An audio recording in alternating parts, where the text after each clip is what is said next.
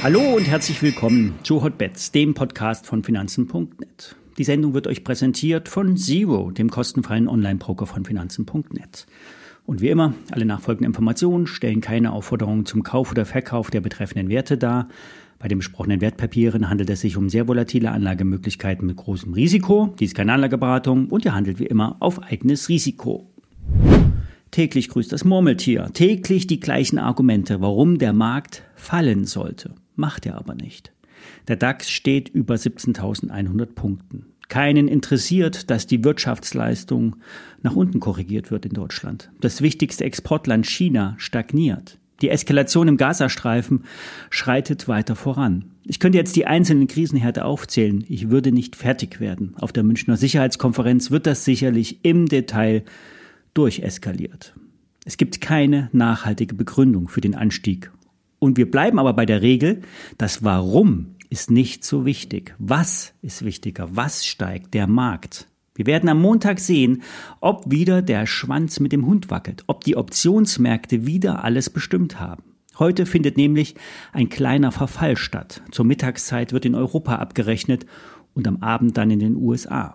Und jede Rallye geht zu Ende. In den USA läuft diese nun schon in der 16. Woche, die längste Strecke seit 1972.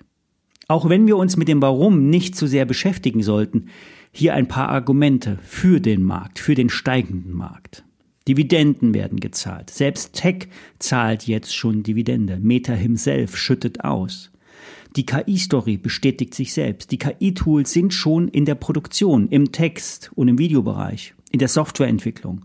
So wie Apple zum Beispiel den App-Entwicklern ein KI-Tool in die Entwicklungsplattform einbauen. Apple wird das zwar nie KI nennen, Apple erfindet immer eigene Begriffe, doch KI geht von der Entwicklung in die Produktion über und soll die Wirtschaft sogar um ein Prozent stimulieren, wobei diese Zahlen nicht wirklich belegbar sind.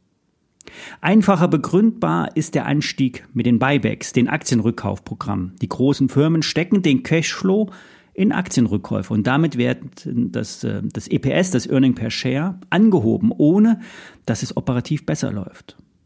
Und wenn wir uns wieder mehr mit dem Was beschäftigen, was bewegt sich? Dann fällt auf, dass die Big Techs eher etwas abgeben. Vielleicht, weil Warren Buffett die Apple-Position um ein Prozent reduziert hat. Jeff Bezos soll Amazon ähm, Aktien verkauft haben, ein Insiderverkauf. Oder der Milliardär Stan Druckermiller, äh, Druckermiller soll auf der Verkäuferseite gesehen worden sein. Was steigt, sind die mittleren Tech-Werte wie Supermicrocomputer die parabolisch ansteigen. Im Januar noch bei 300 Dollar, jetzt bei 1000 Dollar. Trader nennen das den GameStop-Effekt. Alle begründen die Tech-Euphorie mit Nvidia. Nächste Woche kommen hier Zahlen und hier wird sehr, sehr viel erwartet.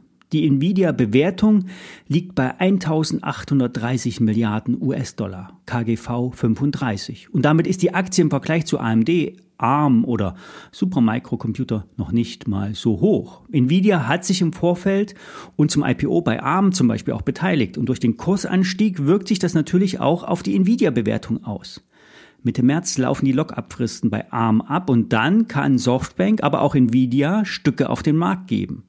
Denn nur rund 5% der ARM-Aktien sind am Markt verfügbar. Softbank hält noch 90% und rund 10% des Free Floats sollen von Shortsellern eingesetzt worden sein. Das heißt, ARM-Aktien sind Mangelware und Nvidia hat welche.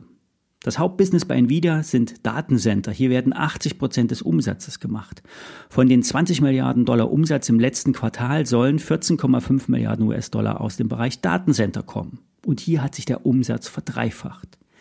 Das Ergebnis pro Aktie geht ebenfalls durch die Decke. Hier werden 4,57 Euro pro, nein, Dollar pro Aktie erwartet.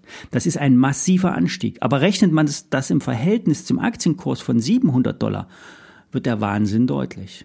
OpenAI hat den Investitionsbedarf auf 5 bis 7 Billionen, also Trillion US-Dollar in Speichermedien ermittelt. Weltweit sollen die Produktionskapazitäten erweitert werden. Diese Summen sind aber weit von dem entfernt, was produzierbar ist.